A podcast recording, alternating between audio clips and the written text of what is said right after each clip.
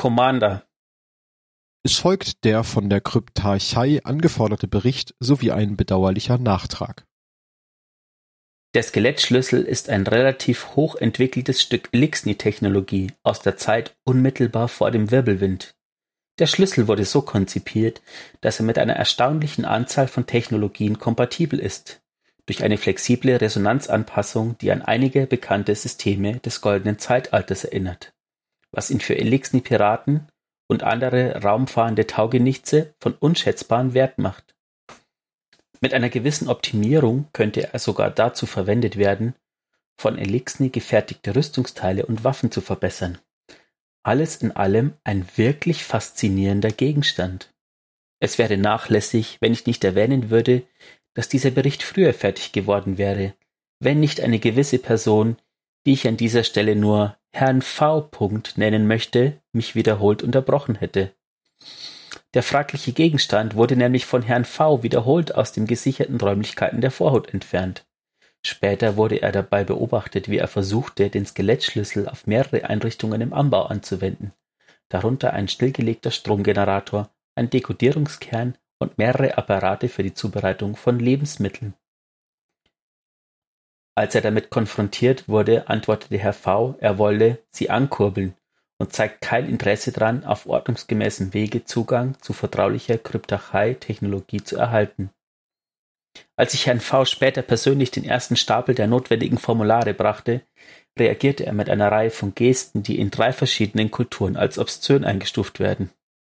Ich wurde auf unhöfliche Art und Weise angewiesen, locker zu bleiben, wurde als sein Bruder bezeichnet und mit verschiedenen illegalen Erfrischungen traktiert. Und als ich alle Beschwichtigungsversuche zurückwies, schlug er vor, das im Gambit zu klären, eine Einladung, die ich vehement ablehnte. Natürlich werde ich weitere Beschwerde gegen Herrn V. bei Ikora einreichen, sobald sie meinen Zugang zur Beschwerdebox wiederhergestellt hat. Meister Rahul.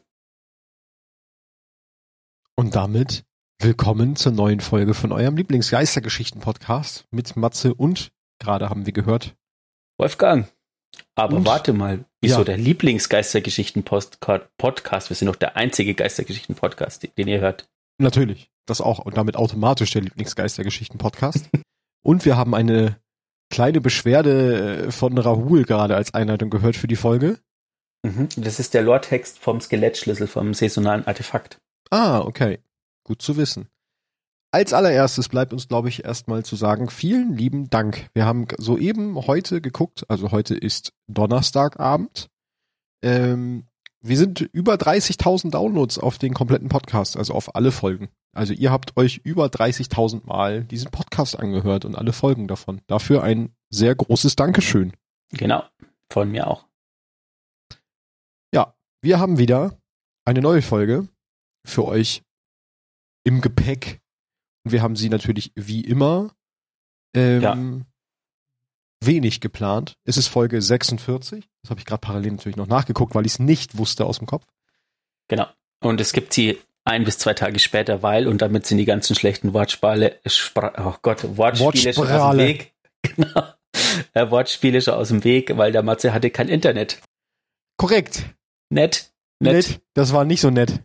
Ohne nee, Internet. War, ja, äh, ich hatte ein paar Tage kein Internet und dann kam noch irgendwie mit Arbeiten und wenig Zeit äh, noch dazu, dass wir es nicht mehr geschafft haben, die Folge bis Mittwoch rauszuhauen. Aber da auch gleich nochmal direkt Werbung in eigener Sache. Wir halten euch dann, wenn so etwas passiert, eigentlich auch immer im Vorwege, wenn ich es nicht verschlampe, ähm, auf dem Laufenden äh, auf unserem Twitter-Kanal, D2Lorecast.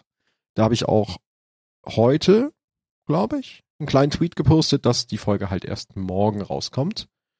Ähm, genau, folgt uns da gerne, wenn ihr auf dem Laufenden bleiben wollt. Wir verlinken da auch manchmal ganz, ganz schöne Artikel, schreiben ein bisschen was und möchten auch immer dort mit euch in Interaktion treten. Das ist so eine Wahnsinnszeitspanne. Du hast quasi für die Folge von gestern heute was zu morgen gepostet. Das ist also uh, poetisch. Ja, das ist schon, äh, schon, schon ein Ding, würde ich sagen. Gut. Was haben wir? Ich würde sagen, wir, wir steigen mal so mit News und Wops wieder ein bisschen ein ähm, im Schnelldurchlauf. Yeah. Wir haben zwei Tops, über die wir uns kurz unterhalten können. Das vom 15.09. und das vom 22.09. In dem vom 15.09. kommt erstmal ein großer Artikel noch, also ein, ein kurzer Artikel, ist eigentlich kein großer Artikel, ein kurzer Artikel über ähm, Cheating und die Sicherheit von Online-Spielern und wie sie da, also das lässt so ein bisschen reinblicken, wie die Mechanismen greifen, wie Bungie da aktuell dran arbeitet, wie so die Zukunftsvorstellungen äh, von Bungie in die Richtung sind und so weiter. Könnt ihr euch gerne mal durchlesen. Ist jetzt nichts Spannendes Technisches, sondern eher so Grundsätzliches dazu. Ähm, dann gibt's ein bisschen Feedback zum Eisenbanner. Da hatten wir den neuen Spielmodus, äh, wie hieß er? Ausbruch. Den Ausbruchmodus, genau. Ähm, und der hat tatsächlich dazu geführt, dass die Spielerzahlen höher waren und auch über die komplette Eisenbahnerwoche konstanter. Denn sonst war wohl immer das Problem, dass die unter der Woche immer eingebrochen sind, die Spielerzahlen. Und jetzt war es aber so, dass kontinuierlich mehr Spieler gespielt haben und pro Spieler waren auch mehr Aktivitätsstunden im Eisenbahner zu verzeichnen. Die große da, Frage ist, ja. liegt es daran, dass es ähm, der Modus gut war oder gut ankam? Oder liegt es daran, dass es einfach wieder kälter wird? Das kann man schlecht, mehr drin ja, sind. das kann man schlecht, schlecht ausmachen. Aber so oder so ist es natürlich gut, wenn der Modus viel gespielt wird. Er hat auf alle Fälle Spaß gemacht. Das, das muss ich auch sagen. Dann gibt's noch ein bisschen was zu Änderungen am dem Modus Kontrolle. Denn zum einen hat Bungie den Kontrollmodus mit auf die Liste der Spielmodi gesetzt, die, wenn du vorzeitig aussteigst, dir eine, eine Strafe geben. Ähm, diese Strafe ist aktuell genauso wie in der Room-Playlist, die beiden Modi. Äh, genau. Und dann ist da auch noch ein bisschen was über Latenz und sie haben jetzt halt das Matchmaking wieder ein bisschen angepasst ähm, und haben abseits von der Fähigkeit der Spieler auch die Latenz der Spieler mit als ähm, ja als als Größe in der Spielersuche eingeführt so dass man auch mit Leuten gematcht werden sollte, die eine ähnliche Latenz haben. Sie gehen dann auch noch ganz interessant darauf ein, dass ähm, gerade am unteren und am oberen Ende der, der Spielerfähigkeitsskala die Leute doch teilweise jetzt mittlerweile mit einer Verdopplung der Warteschleifenzeit konfrontiert waren, weil der Algorithmus zwar sehr gut funktioniert, aber natürlich an dem Ende, wo es nur noch sehr wenig Spieler im Pool gibt, ähm, hat er das Ganze verkompliziert. Deswegen haben sie da, sag ich mal, die Range des, äh, des Algorithmus ein bisschen angepasst, sodass da die Wartezeiten jetzt auch nicht mehr so extrem sein sollten. Ähm, genau, dann die Strafe fürs Aufgeben hatten wir und sie haben noch so ein bisschen was zu der Kartenauswahl geschrieben. Einfach auch, das ist wieder der Bungee-Move, um Klarheit und ähm, Transparenz zu schaffen haben sie auch einmal gezeigt, welche Karten mit welcher Gewichtung praktisch in der Rotation drin sind und sagen danach auch noch, dass die beiden Karten, die jetzt aktuell mit der erhöhten Gewichtung drin sind, auch in die volle Gewichtung reinrutschen werden im nächsten Hotfix. Der schon war, weil das ist ja ein alter Top. Dementsprechend ähm, sind die dann jetzt mittlerweile auch in der normalen Gewichtung. Dann kommt ein kleiner Abschnitt über Fall Guys und die ähm, das Crossover zwischen Fall Guys und Destiny. Ich spiele auch ganz gerne mal Fall Guys, finde die, find die Outfits ganz niedlich. Genau. Kann man jetzt halten, was man will. Manche mögen vielleicht keinen Vollgeist. Weiß ich nicht. Ich hab's leider noch nicht gespielt. Ist ja mittlerweile free to play. Von daher kann da jeder mal reinschauen. Dann kommen noch ein paar Facts, die aber auch schon wieder veraltet sind. Da geht's halt nur drum, wann der Großmeister Raid startet. Mittlerweile ist er ja schon seit über einer Woche am Laufen. Und hierzu gleich ein kleiner Community-Aufruf meinerseits. Äh, wir werden da jetzt bestimmt auch gleich noch unsere Meinung zu geben, aber Gebt uns mal eure Meinung zu dem Großmeister-Raid. Spielt ihr ihn? Findet ihr den Großmeister-Raid sinnvoll? Findet ihr die Belohnungen, die es dort gibt, ausreichend dafür, sich in den Großmeister-Raid reinzustürzen? Schreibt uns das gerne mal auf Twitter. Denn ich für meinen Teil ähm, sehe es so, dass ich zum einen diese Season gar nicht die Zeit hatte, wirklich Power Level zu grinden. Das heißt, ich bin eh zu niedrig im Power Level und mache deswegen diesen Master Raid nicht. Andersrum finde ich auch leider, dass die Artefaktwaffen, äh, die Meisterwaffen es nicht wert sind, die Challenges zu machen, weil die Meisterwaffen wieder nicht gecraftet werden können an der Schmiede und somit die geschmiedeten Waffen mit den erweiterten Perks besser sind als die Meisterwaffen. Nur mit dem Unterschied, dass man da halt die Adept-Mods äh, reintun kann. Aber ansonsten sind die Perks halt besser von den geschmiedeten Waffen. Daher sehe ich da den Nutzen nicht. Und ich sag mal, die statusspezifische Rüstung, die droppt, ja grundsätzlich im Raid, die kann man sich ja auch über andere Aktivitäten kann man sich ja auch gute Rüstung holen.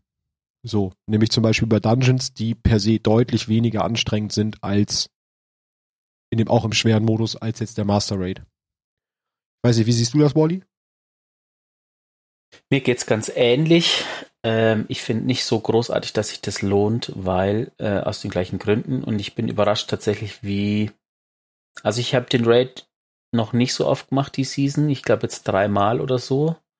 Und ich hatte relativ Glück. Ich habe zum Beispiel vom Fusionsgewehr schon vier äh, Schmiede, also vier rot umrandete Waffen gekriegt. Ja. Das heißt, mir fehlt nur noch eine, damit ich die craften kann. Und ich finde, das geht relativ fix. Und ähm, macht auch irgendwie mehr Spaß, als sich durch den Großmeister zu quälen, mit den, der eigentlich ähm, zum größten Teil ja nur darin besteht, jede Menge Champions noch äh, reinzuhauen. Und das alles irgendwie ein bisschen. Ich meine, natürlich macht es Spaß, wenn man so schwere Sachen schafft. Ähm, das war bis jetzt schon immer so. Also ich weiß noch, mein erster äh, Großmeister, äh, Großmeisterdämmerung, ähm, das ist schon ein cooles Gefühl, aber ja, das ist ein guter muss Anreiz. die Belohnung stimmen. Ich wollte gerade sagen, ja. das ist per se ja ein guter Anreiz, schwere Aktivitäten zu spielen, einfach weil sie schwer sind. Das würde ich auch nie ähm, von der Hand weisen. Aber die schwere Aktivität erfordert ja erstmal ein bisschen Grind, um da überhaupt hinzukommen, dass man sie spielen kann. Jetzt nicht super viel, aber immer noch ein bisschen. Ähm, und dafür finde ich es dann halt die Belohnung nicht hoch genug. Aber wie gesagt, schreibt uns da gerne mal eure Meinung zu. Äh, Würde mich interessieren. Genau, dann kommen wir durch den Player Support Bericht, wo wieder irgendwelche Bugfixes und so sind. Kommen wir dann zum Video der Woche. Da ist das erste Video gleich sehr, sehr schön. Guckt es euch auf jeden Fall mal an. Denn es ist eine Vernehmungssituation, so, also so eine Gegenüberstellung, genau so heißt das. Wo, ähm, also mit Hütern, wo auf jeden Fall das Backstreet Boys, die Backstreet Boys eine Rolle spielen. Mehr möchte ich gar nicht sagen. Ich finde es, ist sehr lustig, ich musste sehr schmunzeln. Ja. Vom guten Alex Mitchell ist das. Und es heißt I Want It That Way, was natürlich auch ähm, schon viel sagt über das Video an sich. Aber warum, Matze? Tell me why. Uiuiui. Ui, ui. Schöne Folge, ich muss auch los, war schön mit euch. Genau. Dann äh, zweite Video der Woche. Ulrix the Minecraft Slayer vom guten It's Esox. Äh, sehr schön, der hat nämlich den Oryx Encounter in Minecraft nachgebaut und zwar ziemlich beeindruckend, muss ich sagen. Schaut sehr cool aus. Dann haben wir noch zweimal Kunst der Woche. Äh, in September We Were Gold ist das erste von Ed Kain Longinus. Einfach ähm, wie der Name schon sagt, eine, ein Hütereinsatztrupp in goldenem Gewand. Hm. So ein bisschen vom Zeichenstil her wie so 90s bis 2000er Animes auf Viva. So ja. sieht das ein bisschen aus. Ich meine, das ist jetzt natürlich auch schon ein bisschen spät, aber das ist halt in Anlehnung an den, wie es eben da steht, der Support für die Childhood Cancer Awareness. Ähm, genau. Durch den Aufruf von einem Hüter, wo eben ganz, also falls ihr im September ganz viele Leute im, mit Gold getroffen habt im Turm, das liegt eben daran, ähm, dass es äh, sozusagen ein Zeichen gesetzt hat und ähm, so eine Community-Aktion war. Ja. Dann haben wir noch äh, die zweite Kunst der Woche, Set Sail Upon a Sea of Stars vom at Belt Squid. Ähm, ja, einfach eine, eine sehr faszinierende Zeichnung von unserem guten Mithrax, der irgendwie durch den, durch den, durch den, durchs All gleitet. Schaut auf jeden Fall cool aus. Und dann haben wir noch einen kleinen, einen, am Ende des Swaps, ähm, einen kleinen Text von dem guten Drew, ähm, einer der der Leiter des Player Support und der Community Moderation, ähm, besser bekannt auch als Duardo, der einen kleinen Nachruf auf ein verstorbenes ja, Bungie-Mitglied ist es in dem Sinne, also er, derjenige war auch ein ein Bungie Community Mod Mitglied, nämlich der gute Seraphim Crypto. Genau, also ein Community Mitglied, das äh, viel moderiert hat im Bungie Forum genau, so, und so weiter und so fort. Genau. Ähm, und er hat Angestellter von Bungie. Nee, er hat einen kleinen Nachruf geschrieben, ähm, den ihr euch gerne mal durchlesen könnt. Ich möchte gar nicht sagen, was drin steht, sondern lest ihn euch selber durch, weil es sehr, sehr schön geschrieben und beschreibt halt sehr, was dieser Seraphim Crypto so gemacht hat äh, für Bungie, beziehungsweise in, mit den Moderationstätigkeiten, was er für ein Mensch war, wie die beiden sich mal getroffen haben. Ähm, genau. Könnt ihr euch gerne mal anschauen. Und dazu noch äh, gibt es äh, ein, in Gedenken an ihn ein Code, den ich euch einmal kurz vorlese. Das ist XVXDKJCVM, mit dem ihr ein Abzeichen freischalten könnt und das tragen könnt, um ihm zu gedenken. Und genau. Kann man ja auf jeden Fall mal mitnehmen. Und das war's dann auch schon für das Swap. Und dann kommen wir schon zum Swap vom 22.09.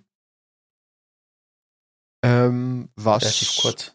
sehr kurz ist, genau, da geht's erstmal ähm, im ersten Teil um den Preparedness Month Campaign von Team Rubicon, die, weil es ja doch immer sehr viele Katastrophen gibt, sei es äh, also Umweltkatastrophen verschiedenster Arten und das Team Rubicon sorgt halt dafür, dass Betroffenen geholfen wird und auch andererseits Präventivmaßnahmen schon getroffen werden, um Leuten zu helfen, bevor, also um Leute zu schulen und so.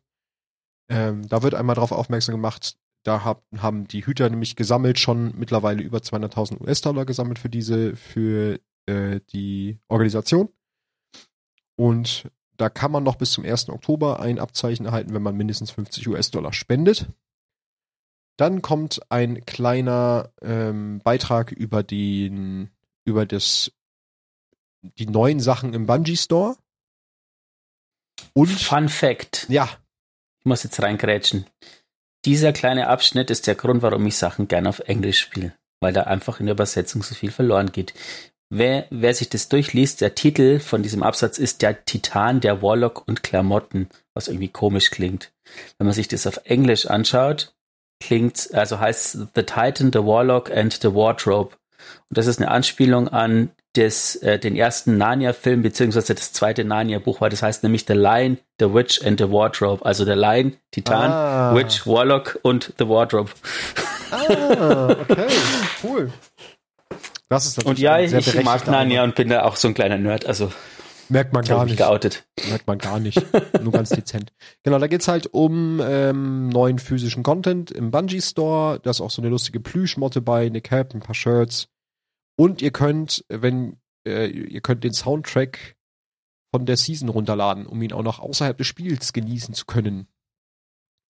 Der echt gut ist, diese Season.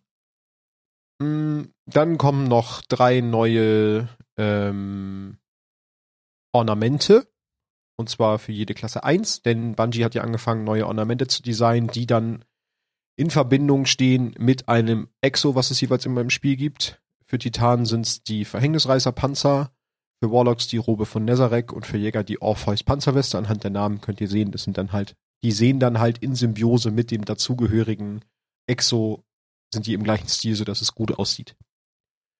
Genau, dann haben wir noch ein paar Hotfixes und dann haben wir wieder Video der Woche. Da haben wir vom Ed Pat Garcy ein kleines Video äh, gezeichnet und das waren acht Monate Arbeit laut seiner eigenen Aussage im, in dem Tweet hat er praktisch einen Anime-Outro im Stil von Destiny gemacht. Also wenn Destiny ein Anime wäre, so würde das Outro aussehen. Das Ending. Sehr cool. Ähm, dann haben wir noch die Osmium Dynasty von At the Soul Theta? Ja, ich glaube schon. Wo fancy Mucke ist und man sieht animiert Xivu, Witch Queen und wer ist das in der Mitte? Eigentlich soll das Oryx sein? Hm? Ich weiß gar nicht, wer das dritte sein soll in dem Video. Wahrscheinlich. Bitte? Wahrscheinlich schon. Wahrscheinlich schon.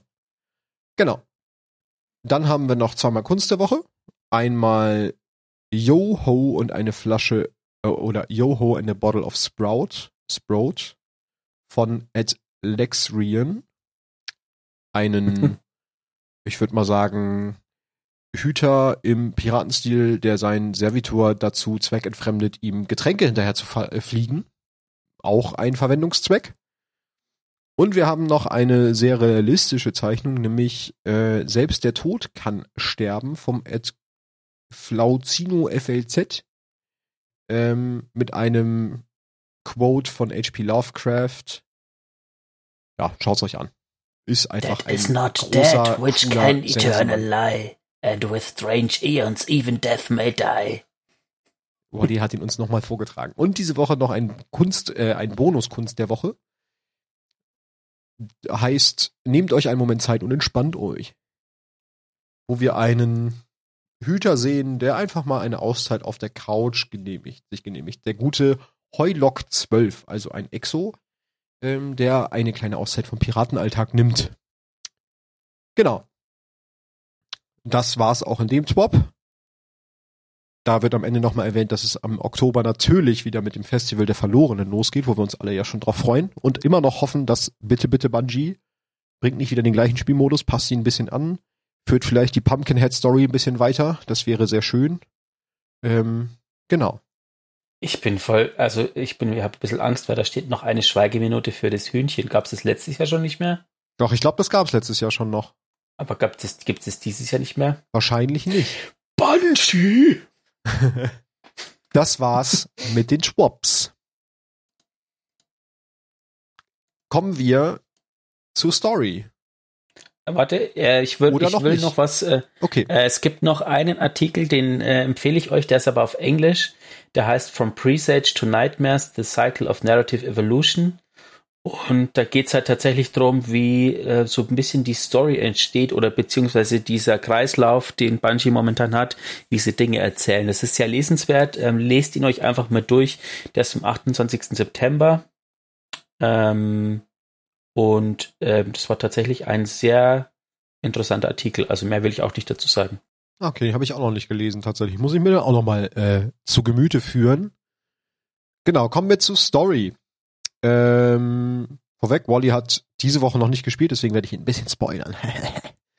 äh, erstmal müssen wir aber letzte Woche recappen und das wird, glaube ich, schwierig, weil ich habe, glaube ich, alles vergessen. Was, nee, nicht ganz. Ich habe nicht alles vergessen, was letzte Woche passiert ist, denn letzte Woche, nachdem wir Aktivitäten gespielt haben, ist ja eigentlich Story-Relevantes passiert, dass wir uns aufs Palais, also es war ja kein echtes Palais, es hieß irgendwie anders, aber äh, Aido hat Palais gecallt für alle Piraten unter uns, ja.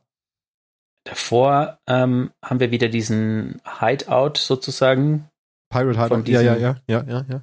Und da kam raus, dass äh, wohl irgendeine andere Gruppierung, also das letzte Mal schon Genau, vor stimmt. uns Ja. da war. Ja, Genau, dass das es noch eine, noch eine Gruppierung gibt, die praktisch auch nach den Relikten sucht, sucht, die nicht wir sind und nicht Eramis ist, per se. Und das hat Aido dann als Grund gesehen, ähm, nach dem Motto, der Feind meines Feindes ist mein Freund. Oder so? Passt das? So. Irgendwie so. Äh, einfach mal Palais zu rufen und sich mit Aramis zu treffen, um sie über diese, äh, also darüber in Kenntnis zu setzen, dass es noch eine Gruppierung gibt und halt zu gucken, ob man vielleicht ähm, da gemeinsam was machen kann. Das fand ihr Papa nicht so cool, der gute Mithrax. Ähm, aber hat sich letztendlich, also konnte er nichts mehr gegen tun, es war ja schon zu spät. Sie hat es ja schon äh, gecallt und damit haben wir uns dann nach unserer Catchtrash-Mission auf einem Ast neutralen Asteroiden getroffen und konnten eine Unterhaltung zwischen Eramis und Aido verfolgen und Mithrax. Alle drei waren da. Ähm, in der eigentlich nichts viel Spannendes passiert. Also Aramis möchte uns natürlich nicht zur Seite stehen und mithelfen, sondern äh, sie droppt einfach mal, dass äh, der gute Mithrax ja vielleicht nicht immer ganz so nett war. Ähm, was Mithrax, was wir ja schon wussten zum Teil, aber Mithrax halt sehr gut vor Aido geheim gehalten hat. Dementsprechend ist jetzt eigentlich das, was wir in der letzten Folge schon besprochen haben, wann es wohl soweit ist, dass Aido rausfindet, dass ihr Papa vielleicht nicht immer der feine Herr war, der er heute ist. Schneller gekommen, als wir dachten. Und natürlich fühlte sie sich so ein bisschen vor den Kopf gestoßen, weil er es ihr nicht gesagt hat. Oder es war Oder. Absicht, weil er musste ja damit rechnen, was Aramis ihr erzählt. Und er hat sich aus irgendeinem Grund dazu entschieden, ihr das nicht selber zu erzählen, sondern erstmal Aramis Seite quasi erzählen zu lassen. Ach so. Boah, das wäre aber schon sehr berechnet. Aber Mithrax ist eigentlich schon ein sehr logisch denkender und berechneter Charakter, ne? Ja, ich glaube halt, wenn du so Geheimnisse hast, dann, und dann hast du dein Kind, dann lässt du das doch nicht irgendwo hingehen und sagst, so kurz bevor es aus der Tür geht und die dahin fliegen. Ich meine, man fliegt ja auch so ein bisschen, ist ja nicht so wie im Spiel, dass du fünf Sekunden Ladezeit hast und dann bist du am anderen Planeten. Nicht? ähm, ähm, dass der vielleicht sagt, ja, okay, Aldo, jetzt wart mal, also es war so, sondern Man lässt es doch eigentlich nicht rausfinden oder hat einen bestimmten Grund dazu. Okay, das ist vielleicht auch nicht. Vielleicht interpret, interpretiere ich jetzt zu viel rein, aber ich ja, aber wenn also das können wir ja mal im Hinterkopf behalten. Den Call, das finde ich auch sehr interessant. Genau, letztendlich ja. sorgt es dann dafür, dass ähm, Aido sich natürlich erstmal jetzt Gedanken machen muss, wie sie mit den Informationen umgeht. Ähm, Mithrax angefressen ist, dass Aido Bescheid weiß und Aramis weiter ihr Ding macht und wir auf einmal alleine auf einem leeren Asteroiden stehen. Fand ich auch eine sehr lustige, äh, einen sehr lustigen Moment. Alle sind weg und du stehst da so und denkst dir, ha, ich sehe gerade einen Harry Potter in meiner, in der Kamera von Wally in Form einer Tasse, nur damit ihr auch Bescheid wisst. Genau, das war eigentlich äh, letzte Woche Story. Dann natürlich irgendwie können wir noch äh, ein Radio hören, wo ich gar nicht mehr weiß, welches Radio letzte Woche dran war. Nee, weiß ich nicht mehr. Müsst ihr mir dann vielleicht nochmal schreiben. Und wir, äh, ganz zum Schluss, wie jede Woche, gehen wir natürlich mal wieder zu, zu Spider und äh, gambeln bei ihm und kriegen mal wieder eine gute Waffe, weil die gute, ähm, wie heißt sie? Jetzt habe ich den Namen. Aido. Aido, genau, weil die gute Aido äh, ja alle möglichen technischen, also Aido sehr technisch raffiniert ist und äh, uns dabei hilft, die Betrugsversuche von Spider zu unterbinden. Ähm, genau. Und Spider findet das irgendwie langsam nicht mehr so lustig, dass wir jedes Mal Fettbeute rausholen. Der wollte das, glaube ich, nicht so. Der wollte uns nur mal ködern. Das war's eigentlich mit der Woche Story. Kommen wir zu dieser Woche Story. Da machen wir natürlich das Klassische, was wir immer tun. Wir machen Catch Crash und so weiter. Ähm und wir erfahren diese Woche ein kleinen, aber feinen, sehr interessanten Fact, den droppe ich aber gleich erst. Wir machen dann halt wieder ein Pirate Hideout, wir holen wieder ein Relikt, kommen dann irgendwann wieder zum Turm. Dort kriegen wir natürlich mit, dass Aido sich, also wir kriegen eine Unterhaltung zwischen Aido und Mithrax mit, wo Aido sich natürlich darüber beschwert oder sich mit ihrem Vater darüber unterhält, dass er ihr die Informationen nicht hätte vorenthalten dürfen. Er sagt, er wollte sie nur schützen und wollte ähm, nicht, dass sie so verbittert wird wie Eramis und er deswegen das verheimlicht hat, um sie möglichst losgelöst von der Vergangenheit der Elixni praktisch zu etwas Besserem werden zu lassen. Aido sagt allerdings dann, dass man die Vergangenheit niemals vergessen darf und immer die Vergangenheit im Hinterkopf behalten muss. Also hier haben wir grundsätzlich diese Woche so zwei grundsätzlich verschiedene Ansichten. Mithrax denkt halt, die Vergangenheit der Elixni ist schlecht und äh, schwarz und man muss eigentlich die abhaken und vergessen und eigentlich dann sich neu erfinden sozusagen. Und Aido widerspricht zwar nicht der Neuerfindung, aber sagt gleichzeitig, man sollte sich immer auf seine Wurzeln besinnen und immer wissen, was man getan hat früher. Was natürlich jetzt grundsätzlich zwei verschiedene Ansichten sind. Ich bin da eher bei Aido. Ähm, könnt ihr mir auch gerne mal, ich mache mal eine Umfrage, Team Aido oder Team Mithrax für die Story aus dieser Woche, könnt ihr mal abstimmen, wo ihr seid. Ähm, und dann kriegen wir ein kleines, interessantes Detail äh, über, weil wir eine Unterhaltung zwischen Aido und dem Drifter mitkriegen. Und Aido ist ja sehr belesen und sie spricht ihn an mit den Worten oder mit dem Namen Jarmaine. Und äh, der Drifter ist erstmal sichtlich äh, verwirrt und sagt dann, dass er so schon lange nicht mehr genannt wurde und er doch jetzt seit sehr langem schon äh, Drifter heißt. So, ich wusste es noch nicht, ich weiß nicht, ob ihr es schon wusstet, aber damit haben wir den echten Namen des Drifters heute gedroppt bekommen. Aber ich glaube, das kommt in der Season of the Drifter, kam das mal. Das kann sein, das ist schon sehr lange her. Das kann gut sein, dass es da auch mal gedroppt wurde. Dann habe ich es einfach ja. wieder vergessen. Aber jetzt wissen wir, dass er Jermaine heißt. Finde ich auch sehr gut. Nicht Herr, Herr oder Herr V. oder Herr V, genau, im Zweifel auch Herr V. Ähm, ja. Ich weiß gerade gar nicht mehr. Lass mich kurz überlegen, ob mir noch einfällt, worüber die noch gesprochen haben. Mm, ich glaube eigentlich nur über Aramis und da war aber nichts Dramatisches mehr. Wir machen dann zum Ende der Woche natürlich nochmal wieder ein Gamble bei Spider, zieht wieder fette Beute raus und dann ist die Woche auch schon wieder geschafft. Genau. Ja. Wichtig ist jetzt natürlich, äh, oder wird, oder derjenige, der jetzt immer mehr ähm, aus seinen letzten Ruhestätten ins Licht der Story gezogen wird, ist der gute alte Nazarek. Ja. Ähm, und wir haben schon ein paar Mal über ihn gesprochen, ohne direkt über ihn zu sprechen. Ähm, und zwar haben wir sowohl den Lore-Text von Zartes Grab, also der saisonalen exotischen Waffe, schon äh, vorgelesen, ähm, wo es wohl direkt darum geht, dass er, äh, ich glaube, ich habe es vermutet, dass es Nezarek ist. Ja. Und ja, also das haben wir schon gemacht. Und wir haben Nezareks Flüstern ähm, aus der letzten Season, diese Kleve, den Lore-Text schon vorgelesen. Mhm. Und ich weiß nicht mehr, ob wir Nezareks Sünde schon gehabt haben, aber ich würde euch gerne den Lore-Text mal vorlesen vom dem exotischen Warlock-Helm. Und dann können wir noch mal ganz kurz so drüber reden, wer Nezarek eigentlich ist oder beziehungsweise ja, ich lese jetzt erstmal den Lore-Text vor. ich glaube aber, wir hatten ihn auch schon. Aber ich lese ihn einfach noch mal vor, weil er ist nicht so lang. Okay. Er ist das Ende und er wird wieder auferstehen. Auszug aus Der gehasste Nezarek, ein Text aus der Zeit vor dem goldenen Zeitalter. Er ist das Ende, der Begehrer der Sünde, der letzte Gott des Schmerzes, das reinste Licht, die dunkelste Stunde, und er wird wieder auferstehen.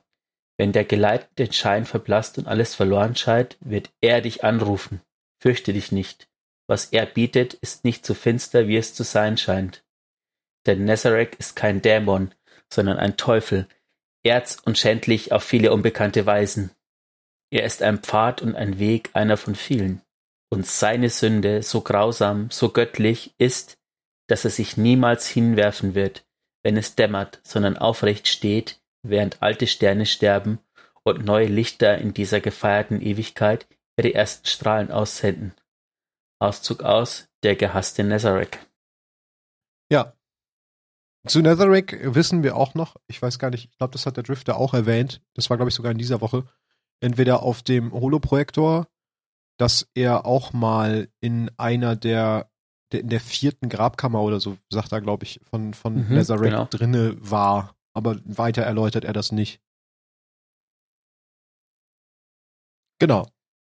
Es wird vermutet, dass, ähm, oder beziehungsweise das ist ja in der Cutscene, ähm, bestätigt, dass äh, Nazarek der Schüler vom, äh, also ein Schüler von The Witness war, und zwar ähm, hat er die äh, Mondpyramide quasi inne gehabt. Mhm. Da haben ja die Elixni den Körper von ihm gefunden. Genau.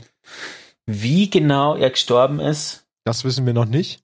Das wissen wir noch nicht, aber ähm, hier auf dem Channel seid ihr natürlich die Ersten, die davon erfahren das rausfinden. Genau, was wir noch wissen, dass auf jeden Fall sein toter Körper ja gefunden wurde von den Elixni, die dann ähm, davon ausgegangen sind, dass sein Körper halt besonders mächtig ist und sein Körper halt in direktem Zusammenhang mit diesen Relikten steht, die wir aktuell suchen. Das ist das, was wir eigentlich aktuell noch über ihn wissen. Viel mehr ist tatsächlich über Nazareth noch nicht so bekannt, was ich aber auch gar nicht schlecht finde. Er ist momentan in der Community so ein bisschen die Antwort auf alles. okay. Kann man sagen. Ja. Aber, wenn wir mehr wissen, erfahrt ihr das. Genau damit wären wir eigentlich mit der Story schon erstmal wieder am, an einem interessanten Punkt jetzt von dieser Woche. Ich bin mal gespannt, was, was jetzt noch kommt. Also irgendwie, äh, was, was diese Woche noch war, ähm, das fand ich auch ganz spannend. Ganz zum Schluss der Story kriegen wir noch, also äh, meldet sich Mithrax noch über den Holo-Projektor bei uns. Und da kommt ein ganz interessantes Piece noch, was er sagt, weil er spricht ja immer von seinem früheren Ich. Und er redet ja so davon, wie, er, wie ein Teil, der jetzt nicht mehr existiert. Also wie eine alte Persönlichkeit, die er abgelegt hat oder die er nicht mehr ist. In der Unterhaltung oder beziehungsweise in dem Monolog ist es aber so, dass er erst sagt, also wortwörtlich, ich habe es auf Englisch gespielt, deswegen die deutsche Übersetzung ist jetzt nur frei, ne, so von meinem Gutdünken. Aber er sagt halt so, mein altes Ich hat meine Tochter verletzt dann macht er kurz Pause und sagt, nein, ich habe meine Tochter verletzt. Das heißt, er gesteht sich halt mal ein, dass das nicht nur sein altes Ich ist, sondern auch er aktuell, was ich ganz spannend finde, also von der, von der, von der Charakterentwicklung her.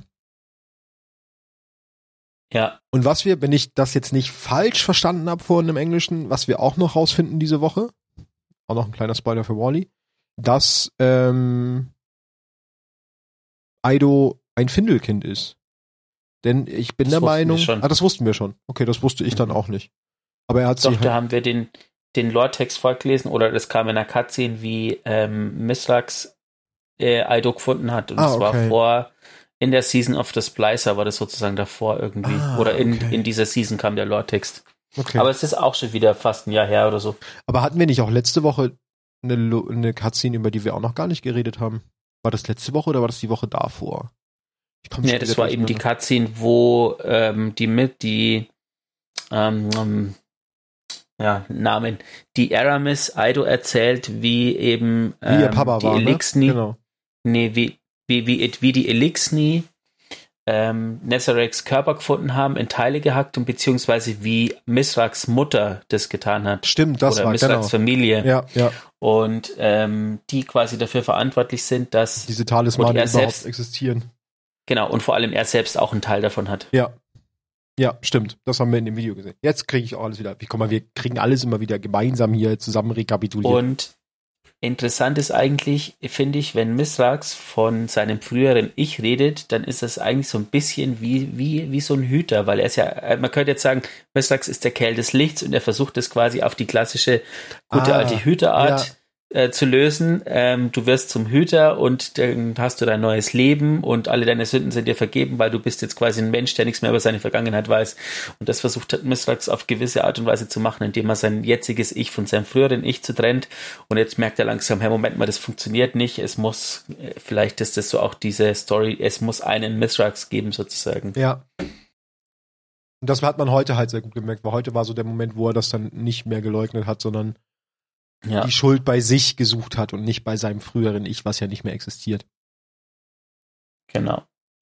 Zur Season. Ja. Ähm, der Grund, warum ich die Woche noch nicht gespielt habe, ist momentan, dass ich finde, dass es nur bedingt Spaß macht. Ich mag die Story, Mhm.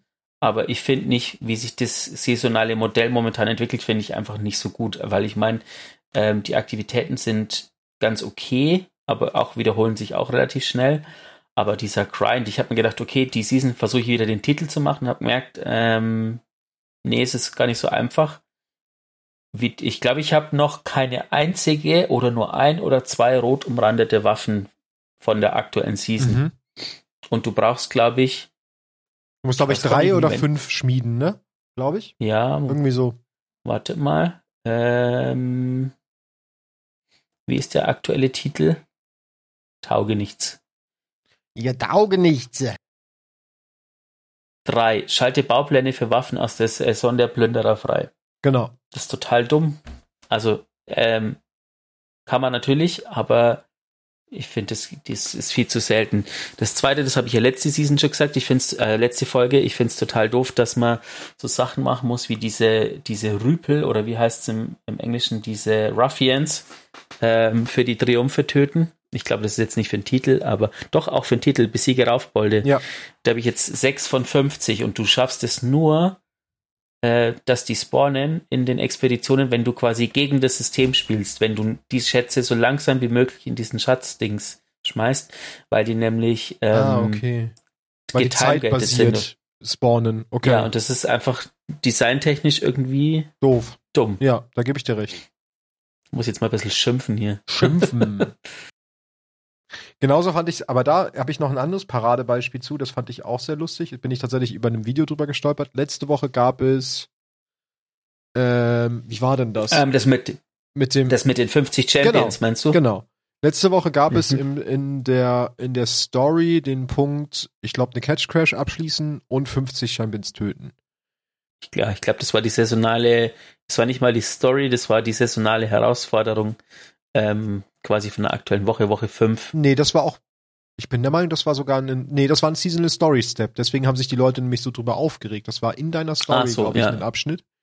Und da war es so, dass 50 natürlich eine horrende Summe ist. Du konntest, wenn du Master Catch Crash gespielt hast, haben die mehr gezählt. Ich habe eine Master-Runde gemacht und hatte die danach. Also mit einem Master Catch Crash kann man sie machen, Dazu muss man sagen, Master Cage Crash hat keine Spielersuche, keine richtige, sondern halt nur über die ähm, Bungie Community Tab Spielersuche Dings oder halt LFG Server äh, auf Discord, aber halt nicht in-game eine Spielersuche. Das heißt, für viele Spieler ist es schwierig, diese Aktivität auf Master zu spielen, wenn sie keinen Clan und keine und nicht genug Leute haben. Ähm, ja. Das heißt, im schlimmsten Fall musstest du halt 50 Champions töten, was per se einfach schon eine Riesenbatzen Arbeit ist. Und jetzt hat Bungie aber einen Move gemacht, den ich nicht so ganz gut fand. Ähm, sie haben dann einfach das komplett gestrichen. Also sie haben es nicht runtergeskaliert, sondern sie haben diesen Punkt einfach komplett gestrichen und haben das allen Hütern praktisch als äh, äh, geschenkt. Das heißt aber die Erst Leute. Haben das erste mitgemacht. Genau, das heißt aber die Leute, die sich vielleicht schon Arsch abgegrindet haben, guckten dann in die Röhre und haben es umsonst gemacht. So, man hätte halt da, finde ich, ein bisschen feinfühliger agieren können und das einfach auf, weiß ich nicht, 10 runterschrauben oder so. Also das schon noch als Step, den du machen musst, aber halt nicht mehr auf einem übelst hohen Grind-Level. Das hat das Problem, dass du, ähm, wenn du in einer Aktivität unterwegs bist, dass du, dass das nicht als Feuerteam zählt. Also äh, das ja. Ding heißt ja äh, Fireteam ja. Und im Endeffekt bist du aber kein Team, weil jeder Kill, den jetzt, wenn ich, wenn wir zwei spielen, jeden Kill, den du machst, der zählt nicht für mich, der zählt nur in bestimmten Umständen für mich. Ja. Aber zum Beispiel, wenn du einen Champion besiegst, den ich nicht einmal angeschossen habe, dann zählt er nicht für mich. Das finde ich auch so, dieses, System. dass du sie anschießen musst. Also das ist ja, ne, das ist immer so, oh, das, das sehe ich jedes Mal, wenn wir diese Vox Obscura Champions farmen die Woche, um das Pinnacle abzustauben, öh, achtet drauf, dass sie alles anschießt. Und mir denkt, nee, warum kann denn nicht einfach mein Kollege, wenn der gerade Bock hat, den wegsnacken und erzählt halt trotzdem für mich? So, wir ja. arbeiten ja alle an dieser Mission. Es ist ja nicht so, als ob wir jetzt einer nur, ich meine, ich weiß auch, warum sie es machen, damit es keine AFKler gibt, die irgendwie am Spawn stehen und dann trotzdem Fortschritt kriegen. Kann ich nachvollziehen, aber da muss man vielleicht andere Maßnahmen finden. So. Man kann ja auch ja, gucken, ob sich, ne? Na egal. Ja, das ist so ein bisschen auch so ein Destiny 1 Kind, weil ich weiß, dass es früher so war. Also ich hatte das auch oft, wenn man irgendwelche Aktivitäten gemacht hat, Strikes oder so, dass es halt Leute gab, die sind äh, gespawnt und sind einfach stehen geblieben und du bist da durchgelaufen und die haben quasi trotzdem Loot gekriegt am Schluss. Ja, das kann ich auch verstehen, dass man das unterbinden möchte, einfach damit keine AFKler da drin sind, weil das nervt ja auch alle Spieler so. Aber da muss man halt ja, andere ähm, Stellschrauben finden, finde ich. Ja, so viel dazu. Dann haben wir theoretisch noch zwei Rüstungsteile offen ähm, aus dieser Saison. Aus der Saison der Plünderer, nämlich die Catchkiller Hose und in meinem Fall den Catchkiller Umhang. Würde ich euch erstmal die Lore der Hose vorstellen. Das ist kein Umhang, ist ein Reif. Nee, ist ein Umhang. Und jetzt kommen die Titan wieder, nee, ist so ein komisches Röckchen. Zeichen. Nein, ist es auch nicht. Ist ein Umhang. So, Catchkiller Hose. Hab immer zwei Messer in deinem Gürtel, für den Fall, dass du mit einem nicht deutlich genug warst. Spider. Catch des Hauses der Erlösung. Themis Asteroidenfeld. Wir sind Räuber und Halsabschneider, die sich gegenseitig für das nackte Überleben umbringen. Aber was wäre sonst aus uns geworden? Man kann nicht über uns, die alten Crews und ihre Niedertracht, sprechen, ohne über den Wirbelwind zu reden. Wir waren verlassen, wie Schlüpflinge, die nach ihrer Mutter piepsen schwach, zum Sterben zurückgelassen. Ihr wisst alle, was danach kam. Wir haben überlebt. Wir lebten und alles, was wir hatten, war unser Leben. Große Häuser fielen und aus ihren Ruinen erhoben sich die Crews. Wir folgten der verräterischen Maschine zu diesem System und fanden die Menschen genauso verweichlicht und schwach vor, wie wir es gewesen waren. Genauso abhängig, hilflos und blind, wie die Maschine uns gemacht hatte aber die Menschen hatten sie uns weggenommen, und dafür würden sie mit allem bezahlen, was sie besaßen. Und jetzt? Jetzt sind wir da, wo andere versagt haben. Feindliche Schiffe erschauern bei dem Anblick unseres Banners. Sie zerschellen an den Rümpfen der unseren. Und wenn wir ihnen alles wegnehmen, was sie haben, finden wir neue Beute und alles geht wieder von vorne los. In diesem System herrscht nur eine Wahrheit. Wir sind nur so stark wie die, die wir umbringen. Dann wollen wir noch den, ähm, den Catchkiller Reif machen. Umhang. Reif. Umhang. Hören Sie jetzt eine 20-minütige Diskussion, ob es ein Reif oder ein Umhang ist. Catchkiller Reif. Nicht alle verdienen deinen Schutz, aber alle werden ihn genießen. Misrax. Elixni Vettel, letzte Stadt. Was macht ein Haus aus? Das ist eine gute Frage und eine, über die viele Elixni nicht oft genug nachdenken. Für die Menschen ist ein Haus ein Ort zum Wohnen, aber für die Elixni ist ein Haus eine Familie. Eine, es hat eine Kultur, eine Philosophie des Lebens, die alle teilen. Deshalb hat das Haus des Lichts überlebt, auch als wir aus Europa flohen, selbst nachdem die Schiffsdiebin uns alles genommen hatte. Wir waren nicht durch einen Ort oder Besitz verbunden, sondern als Familie. Griptah Matsu fragte mich, warum die alten Crews nicht als Häuser gelten. Das ist eine kluge Frage, eine, auf die es vielleicht keine eindeutige Antwort gibt. Ich glaube, es liegt daran, dass die Anführer der alten Crews keine wahren Kells sein wollen.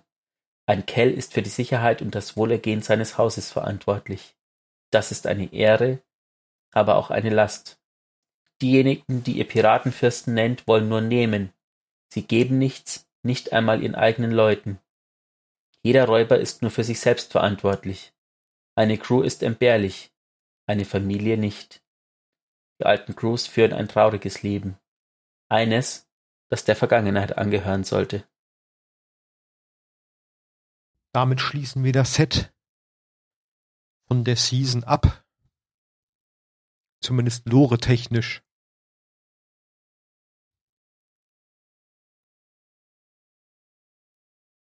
Ich hätte noch,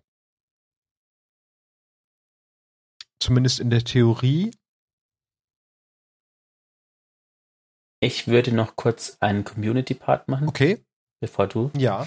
Ähm, und zwar nur kurz auf Twitter eine Eingabe von McFly, ähm, der vorschlägt, dass Bungie Divinity, wir haben ja letztens diese Divinity-Diskussion machte, ja.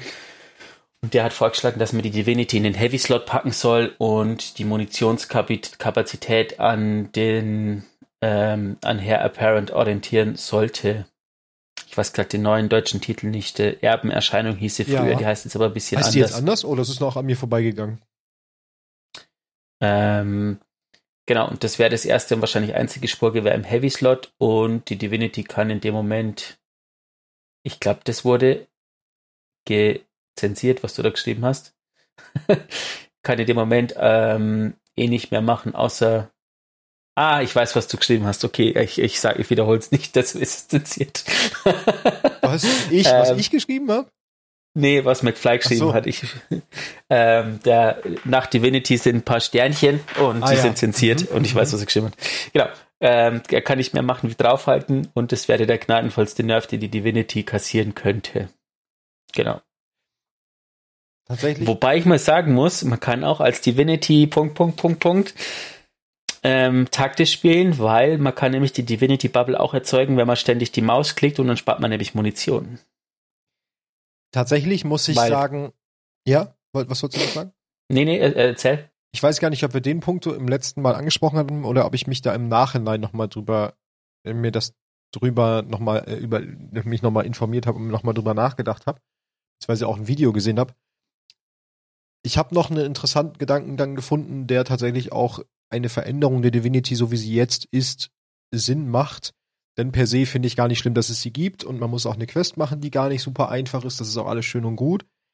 Das Einzige, was ich wirklich als Kritikpunkt verstehen kann, wo man ja auch easy dran schrauben kann, ist einfach der immens große Crit-Spot, den sie erzeugt. Denn der macht halt einfach Gunplay kaputt.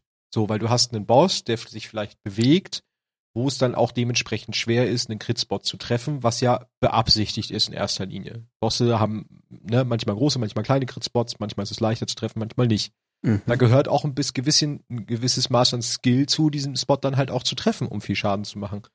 Und mit Divinity hebelst du das halt völlig aus. Da kann jeder Dulli, der gerade ausschießen kann, trifft dann diesen Crit-Spot. Und das ist wirklich eine Kritik, die ich berechtigt finde. Also ich finde es nicht schlimm, dass es einen Damage-Buff gibt. Und ne, diesen gleichen Damage-Buff kriegst du ja mit anderen Quellen auch hin. Das heißt, das finde ich alles nicht schlimm, aber diese, diese Crit-Spot-Geschichte, da bin ich tatsächlich schon echt bei der Kritik von vielen Leuten dabei, dass ich sagen muss, ja, habt ihr recht. Aber auf der anderen Seite, wenn ich so dran denke, ähm, dass wir zumindest in unserem Clan, Leute diversen Skills und diversen Alters haben, für die ist es auch manchmal eine Erleichterung, wenn du dann tatsächlich einen größeren Gridspot hast und die haben dann auch Spaß an so einem Raid, anstatt jetzt irgendwie zum zehnten Mal dafür zu sorgen, dass wir wipen, weil man irgendwie diesen, den Schaden nicht hingekriegt hat, weil man den Spot nicht getroffen hat. Und das ist bei manchen Bossen, ähm, nachdem Bungie, zum Beispiel. Ja, nachdem Bungie ja gerne immer ähm, Dinge nervt, jetzt wie zum Beispiel die Raketen bei den Schwestern, mhm. ähm, ist es manchmal dann schon ein bisschen schwierig, wenn du da nicht immer optimal triffst. Das ist die Frage, dürfen solche Leute dann nicht mehr raiden oder gibt es da irgendwie so ein Mittel? Ja, letztendlich muss es jeder selber wissen. Ich denke, der einfachste Weg ist für so Worlds First einfach die Divinity zu deaktivieren und allen anderen ihren Spaß zu lassen. Ja, würde ich auch sagen, dass man einfach sagt, während der Challenge Mode von Raid aktiv ist, ist die Divinity deaktiviert und bums. Ich glaube, ich habe letztes Mal noch was anderes gesagt, aber ähm, ja, keine Ahnung. Ich mag die Waffe, ich, ich mag die Waffe auch, weil es äh, die letzte Waffe ist, die eine richtig gute Quest auch gehabt hat, die man ja. sich auch irgendwie ein bisschen verdienen musste. Man ja. musste den Raid schaffen und ähm, deswegen ja darf nicht die auch schaffen, einfach ein bisschen stärker auch, sein, ja. Man musste ja auch die Rätsel da drin schaffen, das war ja auch nicht gerade ohne. Und die spielt ja nie irgendjemand außerhalb von dem Raid oder so, keine Ahnung. Nee, Wo oder die Kreis hat zum Aktivitäten, Beispiel. genau. Noch kleiner Nachtrag, rechtmäßiger Erbe heißt die Waffe jetzt. Ah ja, genau. Äh, das passt auch. Genau.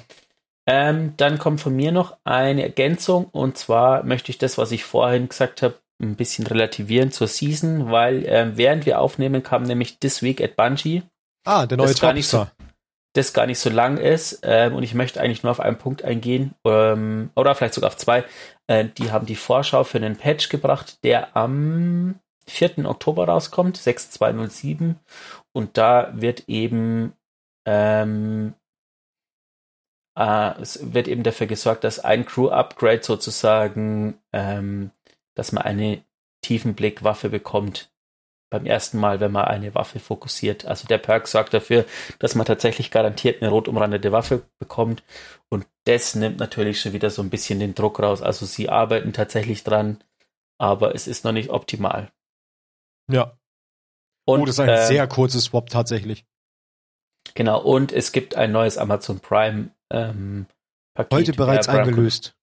Ja mit genau. einem Emote, einem exotischen, einem Geist, Sparrow und einem Schiff. Ich weiß, äh, ähm, ich musste da ein bisschen schmunzeln. Ich habe das auf Reddit gelesen, wo jemand gesagt hat, hey, es ist wieder neues Prime-Dings verfügbar und der eine ist voll ausgerastet, weil es genau diesen Sparrow gibt, weil er ähm, früher von Konsole auf PC gewechselt ist. Das ist nämlich ein alter Sparrow aus äh, dem ersten Jahr, glaube ich.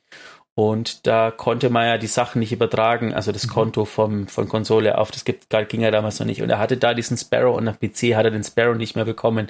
Und den hat, der hat ihm aber gefallen. Also ich finde, der Sparrow ist jetzt so ein Durchschnitts-Sparrow, aber für den Hüter war es halt für den war so eine lustige Geschichte.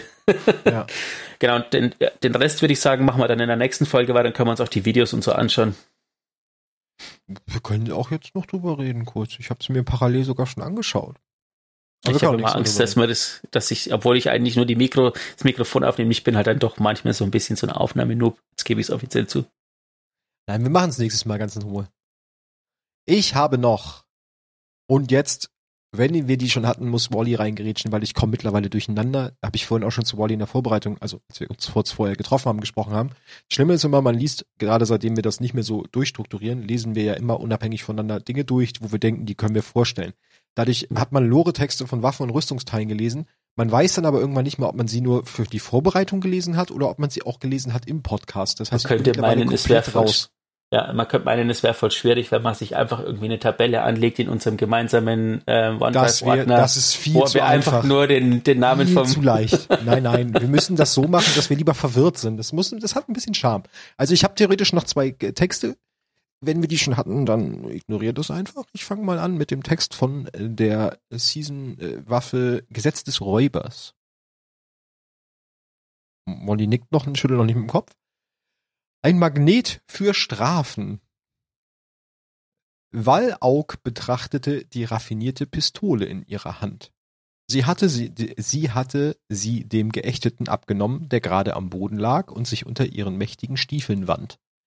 Während ihrer Zeit in der Rotlegion hatte sie die kunstvollen Waffen der Gefallenen beneidet. Aber jetzt, wo sie die Pistole dieses Plünderers in der Hand hielt, sehnte sie sich plötzlich nach dem vertrauten Gewicht der Standardwaffen der Kabale. Als Val Aug überlief, um ihre eigene Gefangenschaft, äh, Gesellschaft zu gründen, stellte sie sich den Ruhm und den Profit vor, der sie erwartete. Sie stellte sich vor, dass ihr Name in die Geschichte des Sonnensystems eingehen würde. Sie dachte an wahre Freiheit. Aber die Realität in ihrem Piratenleben war weniger erfüllend, als sie erwartet hatte. Ihr Hauptquartier? Eine schmutzige Hütte, die in die Seite eines Asteroiden gehauen war. Ihr Arsenal? Ein Flickenteppich aus ausrangierten Waffen, die sich in verschiedenen Stadien ihres Verfalls befanden. Und ihre Crew? Diebe und Halsabschneider, die beim geringsten Anzeichen von Schwäche versuchen würden, sie zu entmachten. So viel zum Thema Freiheit. Im Laufe der Jahre wurde ihr Durst nach Ruhm durch das grimmige Bedürfnis ersetzt, Ordnung aufrechtzuerhalten. Um das wenige, was sie hatte, vor den Klauen ihrer wankelmütigen Verbündeten zu schützen. Das galt auch für den erbärmlichen Geächteten, den sie gegen den kargen Asteroiden quetschte. Er war zwar nur ein kleiner Betrüger, der aus reiner Verzweiflung handelte, aber hier draußen gab es keine Gnade, egal was man verbrochen hatte. An einem Ort wie diesem gab es keine Gerechtigkeit, nur Bestrafung. Sie lud eine Patrone in die Pistole des Geächteten und seufzte und seufzte. Ganz spannend an dem Text finde ich, dass wir hier mal wieder einen Kabal sehen, der zu einer Crew gehört, beziehungsweise einem Pirat ist. Da musst du ordentliche Kabals haben, wenn du das oder überleben führst. Hey, McFly hat dich herausgefordert mit Wow-Witzen. Ich muss doch. ja, jetzt darfst du eigentlich, McFly. Hier, ne? Ich möchte gerne Reaction darauf. Und dann hätte ich noch den Text zu Planks Bewegung. Du kannst so frei sprechen, wie du möchtest, sofern du die Folgen dafür tragen willst. Piratenfürst Arask. Triumphierend hielt Arask das glänzende Relikt hoch über seinen Kopf, als er sich durch die Menge seiner jubelnden Crew drängte. Genau da, wo ich gesagt habe, dass es sein würde, rief er unter lautem Jubel. Jetzt musste er es nur noch in sein Versteck sichern und auf die Ankunft von Aramis warten. Du, sagte Arask und deutete auf einen Geächteten, der am Rande der Menge stand und verzweifelt versuchte, nicht bemerkt zu werden. Der Geächtete schaute sich verzweifelt um. Du, rief Arask erneut und stürmte auf den Geächteten zu, der nun vergeblich versuchte, in der Menge unterzutauchen. Du warst dagegen, dass ich das Relikt hierher bringe, nicht wahr? rief Arask und drückte dem Geächteten das glänzende Relikt ins Gesicht. Der unglückliche Geächtete zuckte zusammen und schüttelte den Kopf. Nein, ich. Sag mir die Wahrheit, sagte Arras geduldig. Die eifrigen Mitglieder der Crew drängten sich dicht an ihn heran. Der zitternde Geächtete schloss seine Augen und nickte bedauernd. Arras grunzelte wohlwollend die Stirn. Sag es, seufzte er. Sag es. Ja, das war ich, quiekte der Geächtete, der sein Gesicht in den Händen vergrub. Arras nickte und ließ den Geächteten einen Moment lang leise schluchzen. Ab in die Arrestzelle, befahl er barsch. Die Crew brach in begeistertes Gejohle aus, stürzte sich auf den schreienden Geächteten und führte ihn zur Bestrafung ab. Crew-Alltag, würde ich sagen. Crew-Leben ist hartes Leben. Ja. Damit habe ich nichts mehr. Hast du noch was? Ich habe jetzt soweit auch nichts mehr. Ja, dann, ähm, wir müssen uns bald dann mal auch an die lustigen und ausführlichen Kapitel von den Lorbuch begeben, die mhm. wir ja noch mhm. haben. Da haben wir nämlich noch gar nichts drüber gemacht. Das wird dann wahrscheinlich in einer der nächsten Folgen soweit sein, weil wir, glaube ich, jetzt auch equipmenttechnisch gut fortgeschritten sind. Yes. Ähm, sonst bleibt uns eigentlich nur noch zu sagen, viel Spaß. Wir hören uns dann wieder in nicht ganz zwei Wochen hoffentlich. Ähm, ja. Genau. Viel Spaß, bleibt gesund, passt auf, dass Nazarek euch nicht findet. Und Nazarek, Nazarek. Habe ich schon gesagt, bleibt gesund, bleibt gesund. Bleibt gesund. Augen auf, Hüter.